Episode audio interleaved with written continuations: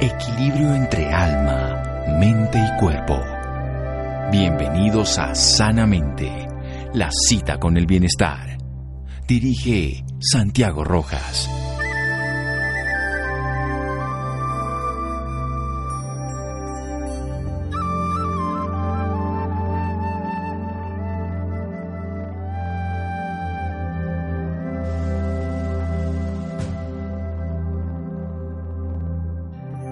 La obesidad es una catástrofe epidemiológica. Expertos del G20. Buenas noches, estamos en Sanamente de Caracol Radio. ¿Es la obesidad una catástrofe? Sin duda lo es. ¿Pero es la obesidad una enfermedad? Bien, cuando yo estudié medicina, cuando he seguido a través de todos los años viendo informes, papers, todo el mundo habla de una enfermedad. Sin embargo, cuando la tratamos como una enfermedad no se mejora. Y esto es llegar a 80% en algunas ciudades de Estados Unidos, llegar a países donde el 50%, pasar del 35-40% como nuestro país, demuestran que no estamos abordando bien el problema y no lo estamos comprendiendo de una manera. Esteban, no vamos a hablar con él en este momento, que está al otro lado de la línea, es un médico, cardiólogo, que además escribe en las redes sociales, Esteban Larronde, que tiene la característica de ponernos a pensar de una manera diferente, darnos una opción diferente a la cotidiana. Porque si seguimos el camino de menor tensión, generalmente todas las personas, el más fácil, el que nos abre nosotros, llegamos siempre a un embudo y donde nos vamos todos a estrellar y no avanzar. Él nos está mostrando una postura bastante sui generis y quiero decir de todas maneras que cuando lo desarrolle voy a dar mi punto de vista sobre esa teoría. Esteban Larronde, buenas noches y gracias por acompañarnos en Sanamente de Caracol Radio. Buenas noches, Santiago. Un abrazo grande para ti y para toda la gente que está en el piso ahí en la, en la radio y para todo Colombia. Es la tercera vez que estamos conversando. Es una maravilla, es un honor que nos acompañe y nos enseñe. Voy a decir las palabras textuales de Esteban. La obesidad podría ser entendida como una respuesta esperable, fisiológica y reproducible que lo produce la gran mayoría de la raza humana, a un estímulo obesogénico mantenido en el tiempo. Y puso, pone una palabrita que vamos a explicar, carga alostática, lo que representa un síntoma, signo y no una enfermedad en sí misma. ¿Se reafirma en eso, doctor Larronde? Bueno, es un tema difícil. Cuando yo lo cuento en las radios, produzco lo que se llama disonancia cognitiva, o cuando doy una charla, algo. A la gente le cuesta escuchar esto. Le cuesta porque estamos todos acostumbrados a oír que la obesidad es una enfermedad, y que debe ser tratada como tal. Entonces, cuando viene alguien a decirnos, no, pará, no es una obesidad, no es una enfermedad, y nos, nos empieza a hacer ruido, algo no está sonando bien. Entonces, generalmente nos cerramos a escuchar eso. Entonces, yo les pido a los que estén escuchando hoy que lo escuchen como una teoría, que no, que no, que no se sientan ni ofendidos ni atacados por las ideas, porque es una aclaración que cuando lo escribo o cuando lo digo lo hago siempre. Es es un ensayo de pensar desde otro lado. Es una eh, puesta en escena desde otro lugar bien interesante. Una pregunta, ¿Esteban Larronde es obeso? Eh, no, no, no, yo no. Bien, entonces... Eh, tuve que bajar 17 kilos en un instante de mi vida.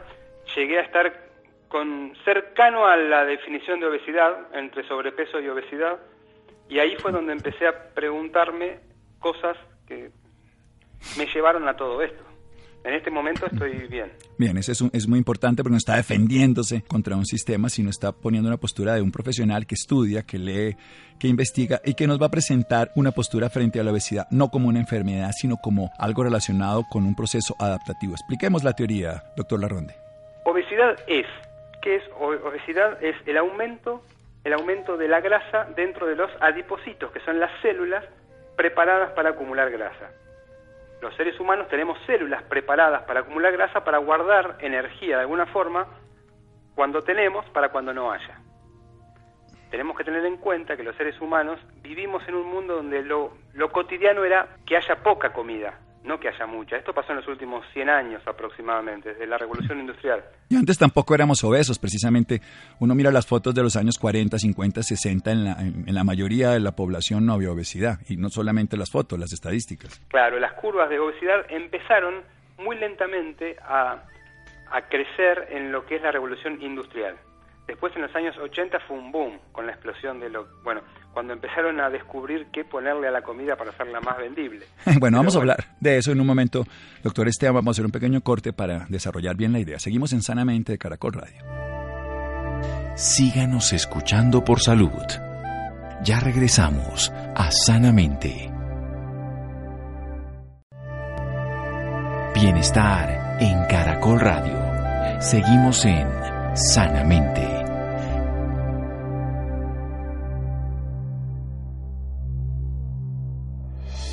Seguimos en Sanamente de Caracol Radio. El doctor Esteban Narrón, especialista en cardiología, él vive en Chosmalal, Argentina, defensor de las dietas bajas en alimentos ultraprocesados, porque precisamente vamos a tocar ese tema. La obesidad es el aumento de la grasa en las células, pero su hipótesis es que no es una enfermedad y no debe ser abordada por ahí. De hecho, la experiencia nos demuestra que el abordaje que hacemos durante todos los últimos años en medicina no funciona. Antes, la humanidad tenía poca comida. Esa grasa se guarda en los adipocitos, que son las células grasas, porque tenemos que acumularlo para sobrevivir cuando no tenemos comida. Nosotros atesoramos una cantidad suficiente para sobrevivir. Sin embargo, estamos atesorando más. Y eso empieza a verse en las curvas de crecimiento desde la revolución industrial, pero sobre todo desde que cambiamos el sabor de la comida y le empezamos a echar cositas desde los 80. Cuente, doctor Larronde. Bueno, y esto nos llevó a una epidemia actual, que es la epidemia de obesidad, que viene arrastrando a la epidemia de diabetes tipo 2, que es la que vienen juntas, casi de la mano. Pero primero, el cuerpo lo que hace es aumentar su masa grasa, crecer. Esas células que están creciendo, por supuesto, van con el tiempo liberando sustancias inflamatorias al cuerpo que se relacionan con lo que es hipertensión, con lo que es colesterol alto, con muchas cosas más. Pero, pero, no son células enfermas, son células sanas. Son células sanas, que están creciendo, están cumpliendo su función. No crecen como un cáncer, que es una célula aberrante que se multiplica, que no sigue un orden, que invade tejidos. Son células sanas que cumplen su función. El problema es que estamos comiendo más cantidad. Después la pregunta viene ¿por qué comemos? Claro, esa es la pregunta del millón. del hambre, pero eso es otra otro, otro tema. El obeso podemos decir que lo que está es, de alguna forma, adaptado a una comida que lo hace comer más. Pudo aumentar su reserva, pudo aumentar con un sistema que existe fisiológicamente, que es este, el de los adipocitos, y lo está haciendo funcionar como, como funciona normalmente. Claro que como todo sistema tiene una saturación del sistema. Llega un punto que ese sistema se empieza a saturar y vienen los problemas. Pero acá es donde entra en juego una balanza muy interesante, que es la capacidad metabólica, se, llama así, la capacidad que tenemos de metabolizar la comida y de guardar esa grasa y que sea más o menos inocua, eso viene dado por los genes. Contra la carga metabólica. La carga es toda esa comida hiperindustrializada, toda, bueno, todas estas cosas que nos hacen comer más y engordar por un lado, la carga metabólica y por el otro, la capacidad del cuerpo para defenderse de esa carga metabólica. Bueno, esa, sí, esa capacidad es genéticamente dotada, pero también es adaptativamente transformada. Me refiero que uno a lo largo de los años la va modificando. es, un, es un interjuego entre nuestros genes y el ambiente. Y que además con los años también todos sabemos que se va perdiendo esa capacidad de usar o de guardar, porque eso es lo que estamos haciendo todo el tiempo, como en la despensa, estamos usando lo que tenemos o lo estamos acumulando y lo estamos atesorando como un lucro cesante en las empresas que no podemos usar de la manera útil, que además uno ve que los obesos están llenos en su despensa, pero con hambre todo el día. ¿Por qué? ¿Por qué siguen teniendo hambre cuando están llenos? En su despensa, me refiero, con las cargas en los adipocitos llenas. Ese es un tema, tenemos mucha hambre. ¿sí? Cuando dicen que eh, el problema de, esa, de la gente gorda es que, que están saciados, que no tienen hambre, no, tienen más hambre que los, que los desnutridos. El desnutrido tiene menos hambre.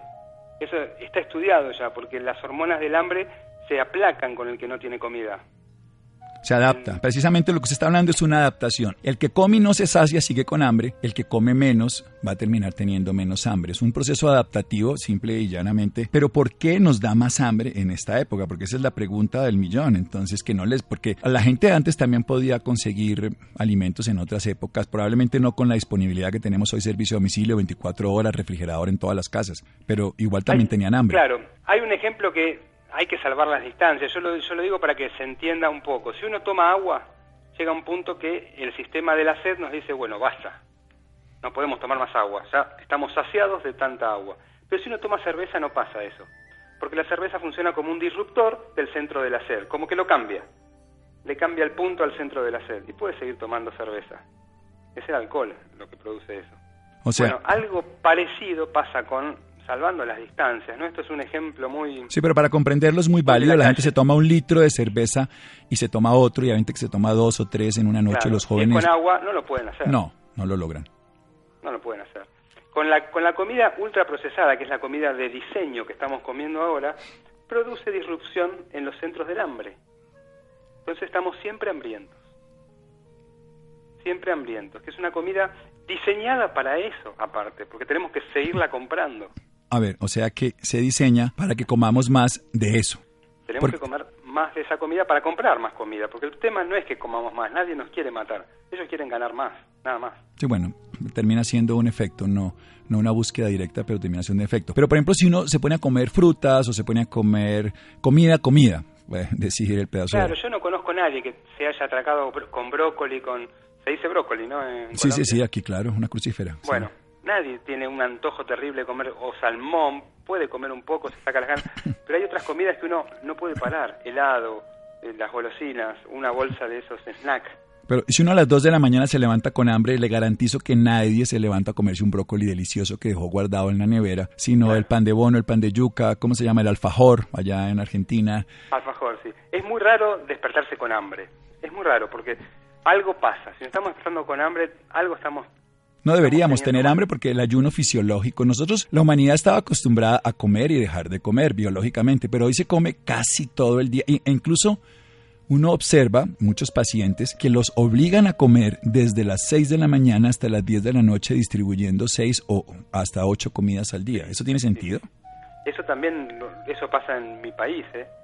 Profesionales de la nutrición indican comer cada dos horas. ¿Por qué? Porque no pueden controlar el hambre. Entonces lo intentan como una forma que termina siendo perjudicial a la larga. No comer, no comer nos va mejorando el hambre, aunque parezca paradójico.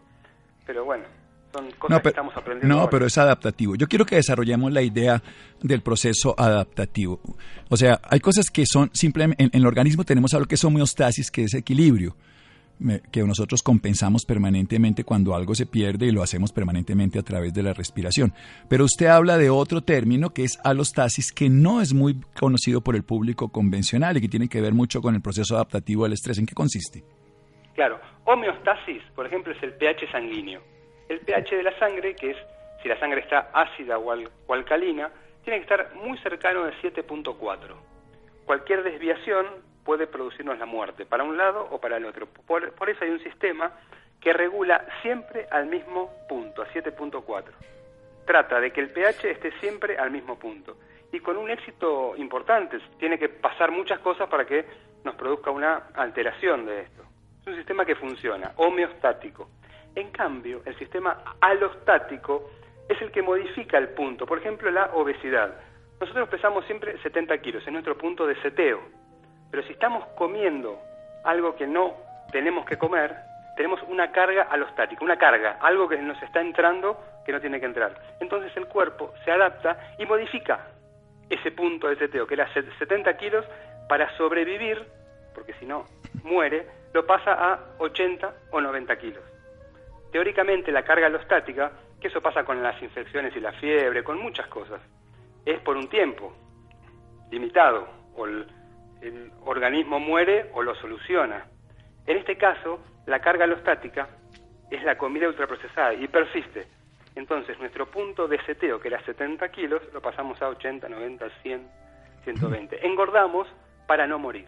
Bueno, esto es, esto es lo más importante de toda su descripción. Engordar para estar sanos, para no morir. Pero, a ver, paradójicamente, todos los médicos sabemos y el público ya no necesita que se lo expliquemos mucho esta obesidad está asociada a diabetes, hipertensión, síndrome metabólico, cáncer. Cada vez decimos, la obesidad se asocia a cáncer, cáncer de mama, cáncer de colon, cáncer de próstata. La obesidad se asocia a infarto del miocardio, accidente cerebrovascular, demencia. Entonces, ¿cómo así que engordamos para no morir y terminamos muriendo en el intento? Claro, es una, es una adaptación con un punto donde, bueno, basta. Sobrepasamos el punto de adaptación, ahora empiezan los problemas.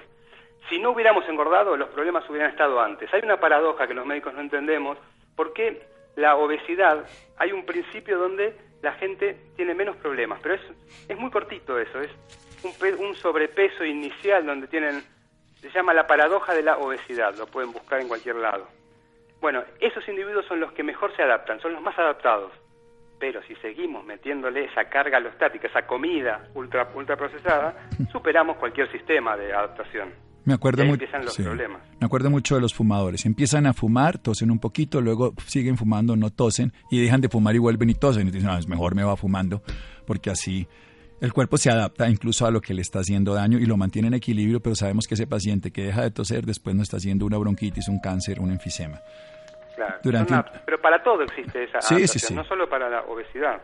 Sí, el- lo que, lo que Uno es se claro. enferma con un, con un virus, con una bacteria, y viene la fiebre. La fiebre cambia el punto de seteo de la temperatura de 36 a 38, 39, para que las enzimas funcionen mejor para defendernos.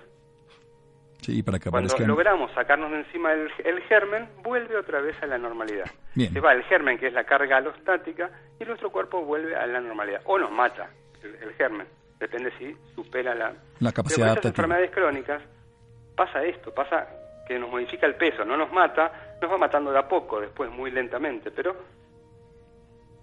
Bueno, el concepto es ese. Si no engordamos, hubiéramos estado peor. Eso le pasó a los chinos. La gente de China, cuando llegó la comida ultra, ultra procesada, no pudo engordarse. capacidad metabólica, sus genes, no los hizo tan adaptables a todo esto. Y no engordaron tanto, pero tuvieron unas cifras de diabetes altísimas, mucho más altas que el resto de la humanidad. Sí, porque no, no, no tuvieron esa capacidad de acumular y de usarla durante un tiempo hasta que llegaron a Claro, enfermarse. toda esa sobrecarga de alimentos se empezó a circular por el, por el cuerpo. No la pudieron pasar a grasa, que es lo más inocuo que podemos guardar algo. No, y además esa energía de reserva de 9 kilocalorías que nos sirve para una hambruna, o sea, guarda uno para momentos de escasez. Las vacas gordas y las vacas flacas, el, el- ¿Pero la famosa es el historia de la de esto que yo digo? ¿Qué es lo que me critican? Es que si, no, si decimos que no es una enfermedad, la obesidad no va a ser reconocida por las obras sociales, me dicen acá. No podés decir eso. Ah, pero es puro Claro. es discurso político. Esteban, vamos a parar un momento y ya volvemos porque yo quiero que desarrollemos cuál es la importancia de verla de esta manera, porque igual el, el- el problema sigue existiendo y abordarlo de una manera que pueda solucionarlo es la que tiene sentido. Seguimos en Sanamente de Caracol Radio. Síganos escuchando por salud. Ya regresamos a Sanamente. Bienestar en Caracol Radio. Seguimos en Sanamente.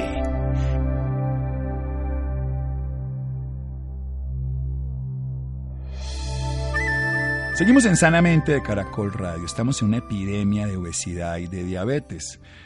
Recordemos que lo que hace la obesidad es acumular en las células de grasa, que son células sanas, que crecen de manera sana, para defender al cuerpo, lo que se llama una adaptación, una adaptación alostática, que es mover ese punto que tenemos nosotros natural. La alostasis es una estabilidad a través del cambio, es una respuesta que cumple una función de intenta de recuperar el organismo como lo hace la fiebre a un movimiento tal en que le permite permanecer durante un tiempo ahí. Son como esos impuestos transitorios que cobran los gobiernos que en algún momento solucionan, pero luego duran eternamente y ahí generan más problemas. Este tipo de proceso se debe generalmente a que nosotros estamos consumiendo de una manera inadecuada porque hemos bloqueado esa capacidad de inhibir el hambre. Nosotros tenemos un centro que inhibe, que fa- favorece el hambre, tenemos unas hormonas, unas se producen en la grasa, otras en el estómago, urelina, leptina, en fin, que favorecen que tengamos hambre y saciedad. Pero esa, esa condición se pierde y, y gran parte se pierde porque tenemos sustancias que vienen en comida ultraprocesada que nos impiden sentir esto, algo similar a lo que le pasa al bebedor de cerveza que puede beber mucha cantidad de cerveza que el centro que tiene la capacidad de controlar la sed entra en disrupción, que es lo mismo que le pasa con la comida ultraprocesada a lo que sería el alimento o la comida. Hay algo fundamental. Nosotros engordamos para no morir, sin embargo, de manera transitoria, pero si perpetuamos este esquema, generamos más inflamación y la inflamación crónica y más problemas, todos los que conocemos, hipertensión, diabetes y todo. Es una forma transitoriamente útil, por eso las personas obesas al principio tienen la paradoja de la obesidad, no se enferman, pero con el paso del tiempo sí van a tener otro tipo de alteraciones producto de que guardaron la grasa, en algún momento les sirvió, pero luego van a generar otras sustancias, inflamación, depósitos en otros lugares y problemas que llamamos enfermedad. La historia la vimos en la China que ellos no tenían esa capacidad porque no tienen lo que metabólicamente se llama la capacidad metabólica que le da la herencia de usar o de guardar y no tuvieron la capacidad de adaptarse tan rápidamente e hicieron diabetes de una manera más directa. ¿Qué hacemos entonces, Esteban, para comprenderlo de una manera y darle una utilidad práctica? Porque el esquema que tenemos está basado en la termodinámica, comer menos y moverse más y así se acaba la obesidad. Claro, es un problema más complejo que eso. Eso es una, creo que es uno de los mayores errores médicos que hemos cometido, ¿no? Pen- Pensar que estamos gordos porque comimos mucho y nos movimos poco.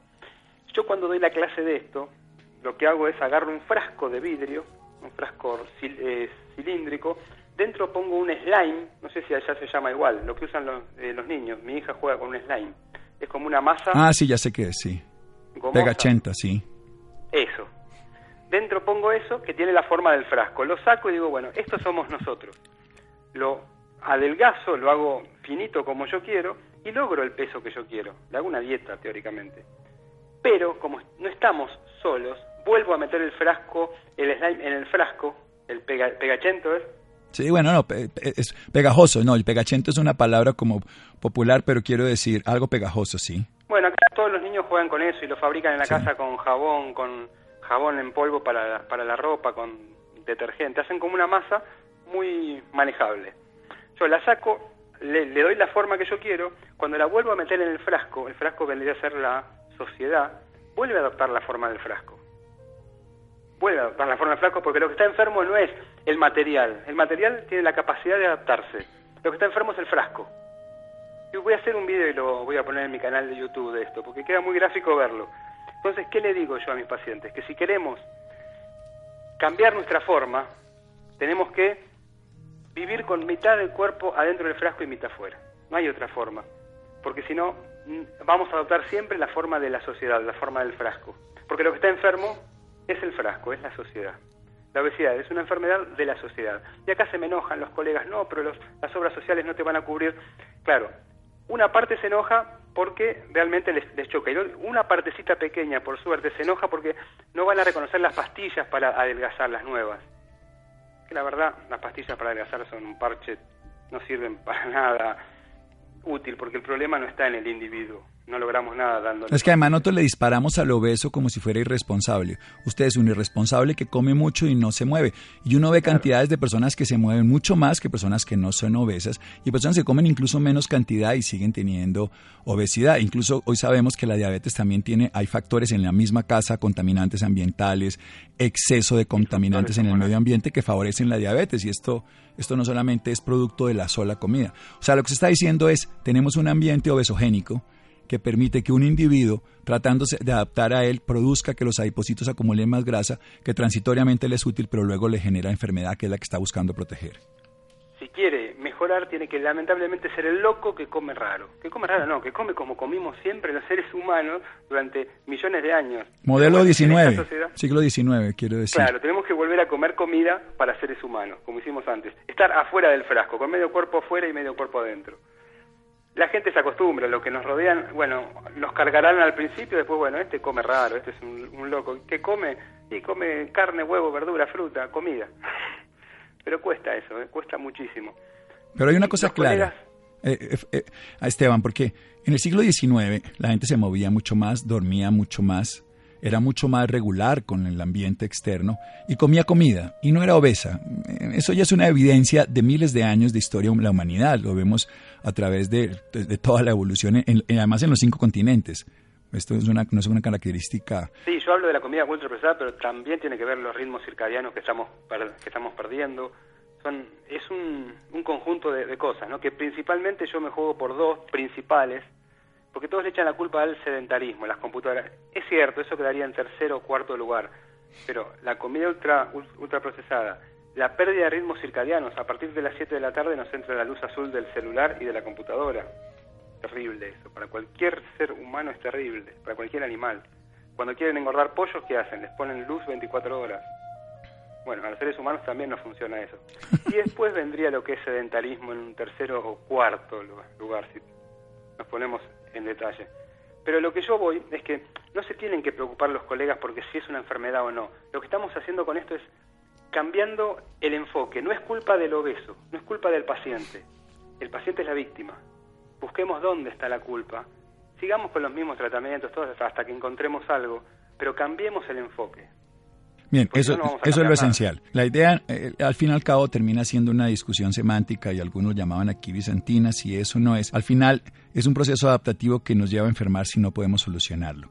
Y no podemos solucionarlo si no cambiamos lo que lo genera. Y lo que genera es un ambiente obesogénico y uno, si no puede cambiar el ambiente, toca ir en contra de esa realidad. Ir en contra de esa realidad es, bueno, moverse más evidentemente, pero respetar la realidad de la biología a la que estamos preparados, diurno, nocturno, AMPM, y por otro lado, una alimentación que incluya comida, no que incluya cosas que no son comibles, pero que le hacen a uno tener más hambre. Y comer una o dos veces por día, porque después no hay, no hay que los carbohidratos son malos, que las proteínas, que si uno come comida, va a comer y no va a tener grandes problemas. Y en general, siempre los seres humanos comimos una, dos o a lo sumo tres veces por día, no más que eso. Pero ¿por qué comemos tantas veces? Porque ese es un concepto que cuando uno mira la historia de la humanidad de los pueblos, no solamente en el Ramadán, por ejemplo, en el caso de esta tradición específica, sino en otros que se come una vez al día, se comen dos veces.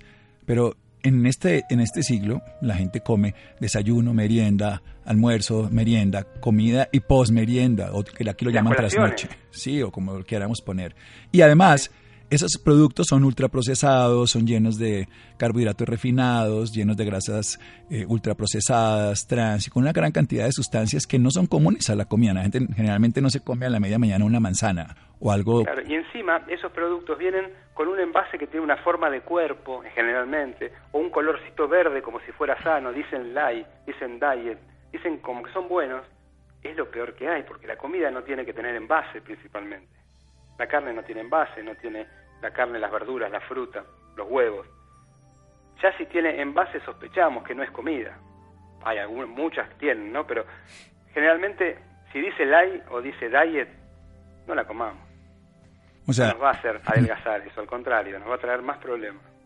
Nos va a, a, poner además, quiero que nos recuerde eso de que nos altera, nos hace una disrupción del centro del hambre. ¿Cómo funciona esto? Porque cuando uno mira, no es una cuestión de calorías en, en, cuanto a lo que estamos consumiendo ahorita, porque a veces se consumen calorías similares a antes, pero estamos en, en mayor sobrepeso. Claro, el concepto calorías no es algo que la comida la tiene, la comida no tiene calorías. La comida tiene comida. Las calorías es un concepto humano para de alguna forma tratar de entender cuánta es la comida que vamos a metabolizar.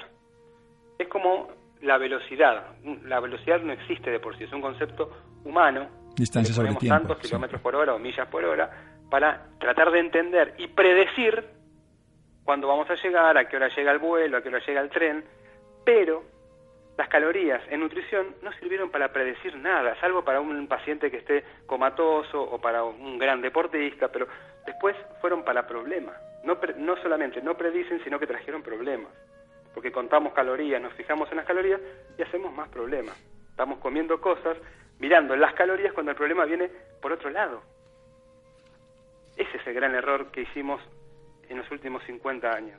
el problema no es de calorías, la obesidad es una demostración de adaptación de un organismo vivo a un medio desfavorable, o sea que un problema real es un ambiente obesogénico. ¿Y cómo hacemos para manejarlo en lo individual? En lo colectivo, las instituciones, los médicos, los medios, debemos movernos a colaborar, a hacer comprender. tenemos un problema también, ¿eh? porque las mismas industrias que fabrican estas cosas están metidas más de lo que uno cree, más de lo que uno cree. Tienen revistas científicas, colaboran en las escuelas, participan activamente, tienen profesionales pagados para la televisión y las radios para que digan hay que comer de todo un poquito. Acá se llama la porción justa, algunos llaman la porción precisa, pero tenemos ese gran problema o sea, a nivel eh, global. Y a nivel individual, la solución es aceptar que somos seres humanos, que tenemos que comer comida, comer una o dos veces por día, compartir el momento en familia y esa comida, en lo posible, que sea como estábamos conversando recién, comida para ser humano. Comida para ser humanos para que podamos comprender que estamos hechos de una manera adaptada a un planeta donde tenemos además que respetar los horarios de descanso, los horarios de luz, no utilizar la luz cuando no toca, no ir en contra de nuestra verdadera biología. Y por más de que hayamos cambiado durante los últimos 20 años la luz, la tecnología y todo, seguimos siendo seres humanos como hace miles de años. Y probablemente si nosotros seguimos el ritmo de vida que tenemos ahora, pues tendremos las enfermedades. Si, uno mira las estadísticas, Esteban, que las conoce muy bien, a principios del siglo pasado las enfermedades infecciosas eran las 10 causas primarias de muerte, o, estaban en su mayoría. Hoy en día no están las infecciosas, están las no infecciosas, precisamente donde está la hipertensión, donde está la diabetes, donde está el cáncer, donde está la enfermedad cardiovascular, accidente cerebrovascular, enfermedad pulmonar obstructiva relacionada con el cigarrillo, tóxicos ambientales, en fin. O sea que dependen de una forma de adaptarnos a la vida, de lo que usted, nosotros llamamos estilo de vida, pero que usted lo pone dentro de ese ambiente, que es en este caso es obesogénico frente a la obesidad. ¿Dónde lo pueden seguir a usted en las redes sociales para personas interesadas? Y queda pendiente de que ponga el video de donde está el pegachento. Como voy a tratar, eso lo, eso lo voy a hacer en, en estos días. Yo estoy, eh, bueno, en lo que es Twitter lo uso para otros profesionales, pero me pueden, me pueden, me sigue mucha mucha gente interesada en el tema, que es arroba Esteban de Darío Larronde, que es mi Esteban DL, D y L. Y después estoy en Facebook, me buscan con mi nombre, y en Instagram también estoy, es Esteban-Larronde. Y bueno, hay un canal de YouTube donde hablo algunas cosas de estas que lo pueden buscar como Esteban Larronde también. Eh, yo no vendo nada, no tengo cursos, no doy, no vendo libros, o sea, tengo mis pacientes, vivo de eso, no quiero más pacientes, ya los tengo, vivo en un pueblo. Así que eso es importante, cuando des una nota, preguntar qué me quiere vender, porque en general lo que quieren hacer es vender cosas. No tengo cursos, no vendo libros, nada. Es, solamente me interesa el tema. Ese es el otro tema, la declaración de los conflictos de interés. No, y le interesa que nos interese a los demás porque es una postura que comparto nosotros tenemos un ambiente que favorece que estemos obesos y si nosotros vemos todo como una enfermedad, pues entonces culpamos al enfermo en este caso y lo victimizamos y le disparamos a él. Irresponsable, tramposo, usted estar comiendo a escondidas. Si no le cambiamos el ambiente o le ayudamos a darle las oportunidades, vamos a seguir teniendo obesos y por ende después enfermedades ahí sí de las que estamos sufriendo hoy en el mundo moderno. Esteban, muchísimas gracias. Bueno, no, muchas gracias a ustedes y esperemos vernos la cuarta escucharnos, aunque sea la cuarta vez. Seguro que sí, arroba Esteban DL o su nombre en Facebook, Esteban Larronde, Esteban Raya al Piso Larronde en Instagram, lo pueden seguir y también en, en YouTube para que puedan aprender de lo que significa una visión no sesgada y que nos pueda ayudar a vivir mejor con la estrategia cotidiana, volver al ser humano a lo que siempre ha sido, un ser humano. Un abrazo Esteban, descanse. Un abrazo grande. Seguimos en Sanamente de Caracol Radio síganos escuchando por salud. Ya regresamos a Sanamente.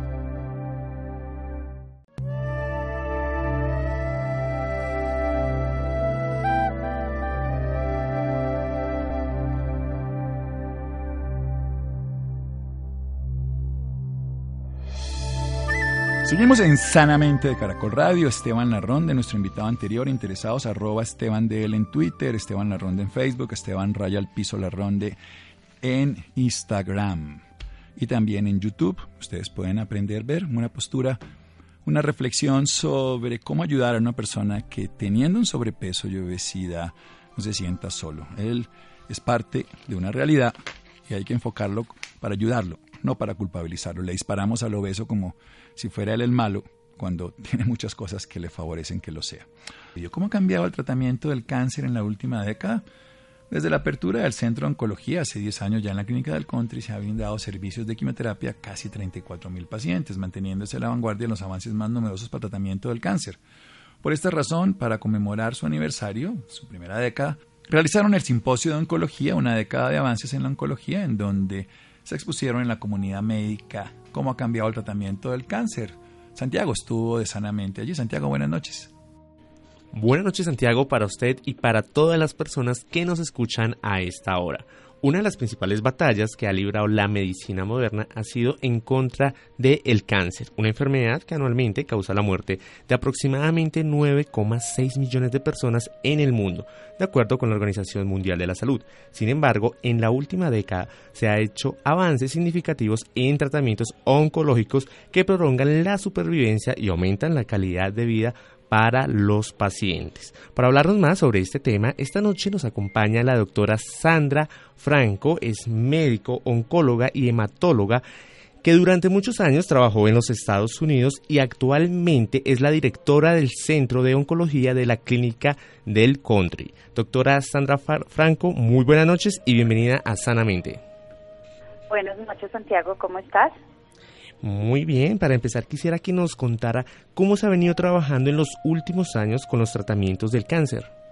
Mira, en general, eh, yo creo que la última, las últimas dos décadas y sobre todo la última década ha sido un par de décadas fundamentales en avances en cuanto al tratamiento de cáncer. lo que hemos visto es un desarrollo de, moléculas, es decir, de medicamentos que son específicos a eh, aquello que produce la enfermedad. Con esto, ¿qué, ¿qué logramos? Logramos tener medicamentos que son supremamente específicos al tipo de cáncer con una disminución importante, o por lo menos un cambio importante en los efectos secundarios que estos medicamentos tienen en los pacientes. Una de las cosas más importantes es que hemos logrado entender los tumores de los pacientes desde el punto de vista molecular y entendiendo cuál es esta alteración, este cambio, este daño a nivel de las células, lo que hacemos es encontrar el medicamento que vaya dirigido a ese cambio específico y eso hace que el medicamento sea increíblemente más efectivo. Perfecto, doctora. ¿Se ha logrado la reducción de la dependencia con la quimioterapia? Yo pienso que sí. Uno de los avances más importantes, por ejemplo, en cáncer de seno es el desarrollo de plataformas moleculares. Son unos exámenes que se hacen en el tumor que le sacan al paciente. Y esos exámenes, de los cuales hay varios, ¿cierto? Los que tenemos en Colombia disponibles eh, son dos, pero estas plataformas lo que hacen es que le miran el tumor y le analizan si el paciente tiene un riesgo alto de que el cáncer vuelva o bajito de que el cáncer vuelva. Y si el paciente va a responder o no al tratamiento con quimioterapia. Y lo que hicimos con estos estudios y con esta prueba diagnóstica es que hemos logrado disminuir la administración de quimioterapia en aproximadamente un 70%. Doctora, por favor háblenos sobre esos cinco puntos de los descubrimientos que han permitido un cambio para eh, ese paradigma en el tratamiento de esta enfermedad. Pues mira, yo pienso que el primero es ese que acabo de mencionar, la reducción significativa en la administración de quimioterapia. Y eso es gracias a estas plataformas moleculares. Eh, yo te puedo decir fácilmente que hace unos 10 años le dábamos quimioterapia a casi todos los pacientes. Hoy a 70% menos de esa cantidad de pacientes que le dábamos quimioterapia. Obviamente esto es con la ayuda de estas pruebas genómicas. Otro desarrollo que ha sido supremamente importante es el desarrollo de la inmunoterapia. ¿Esto qué significa? La inmunoterapia que toda la vida hemos hablado de inmunoterapia y el sistema inmune, finalmente encontramos cómo modularlo o cómo activarlo para que el sistema inmune sea quien ataque la enfermedad. Y eso también es súper importante. Hemos tenido avances muy grandes en carcinoma eh, de riñón, en melanoma. Melanoma era una enfermedad para la cual no existían tratamientos anteriormente y hoy en día la inmunoterapia es parte fundamental del tratamiento de melanoma, el cáncer de pulmón, eh, inclusive para cáncer de seno ya estamos teniendo los resultados de los estudios clínicos que muestran cómo la inmunoterapia sola o en combinación con otros tratamientos como quimioterapia, eh, nos cambian definitivamente el, pronóstico de los pacientes. Eh, es un tratamiento muy específico, son tratamientos que no son fáciles, son tratamientos, son, no son fáciles para el paciente ni para el médico que los administra y son tratamientos costosos, pero realmente con muchísima, con muchísima efectividad. Mm, lo que hacen estos tratamientos como para que me entiendas, es el cáncer lo que hace es ponerle la venda al sistema inmune. Duerme el sistema inmune frente al cáncer. Y estos medicamentos despiertan unas o bloquean unas proteínas que son las que le ponen la el vendaje, digámoslo así, al sistema inmune. Entonces, hace que el sistema inmune se despierte y sean estas células del sistema inmune quienes ataquen a la enfermedad. Esto, como te digo, ha sido en muchos tumores. Otro desarrollo fundamental en cáncer de seno ha sido el desarrollo de medicamentos para la enfermedad metastásica. Metástasis es cuando los pacientes ya tienen eh, el cáncer de mama en otros órganos. Y hemos desarrollado unos tratamientos supremamente efectivos que se llaman eh, eh, inhibidores de quinasas dependientes de ciclina. Todos estos nombres pues son difíciles, pero lo interesante es que son muy fáciles para los pacientes porque la toxicidad es supremamente buena para ellos y lo más bonito es que hemos logrado aumentar la sobrevida de los pacientes gracias a esos medicamentos. Otro de los puntos importantísimos de desarrollo es el desarrollo de las pruebas genéticas. Las pruebas genéticas para detectar cánceres que pueden ser heredables, es decir, hay algunos tumores que son asociados a alteraciones en genes que se heredan o del papá o de la mamá Y esos genes se pueden descubrir o se pueden detectar en la sangre antes de que a la persona, en ese caso pues todavía no es un paciente, pero antes de que a la persona le dé la enfermedad. Eh, los más conocidos y que todo el mundo hoy en día habla de ellos es el BRCA1, el BRCA2, pero hoy en día medimos aproximadamente 27 genes que pueden estar relacionados.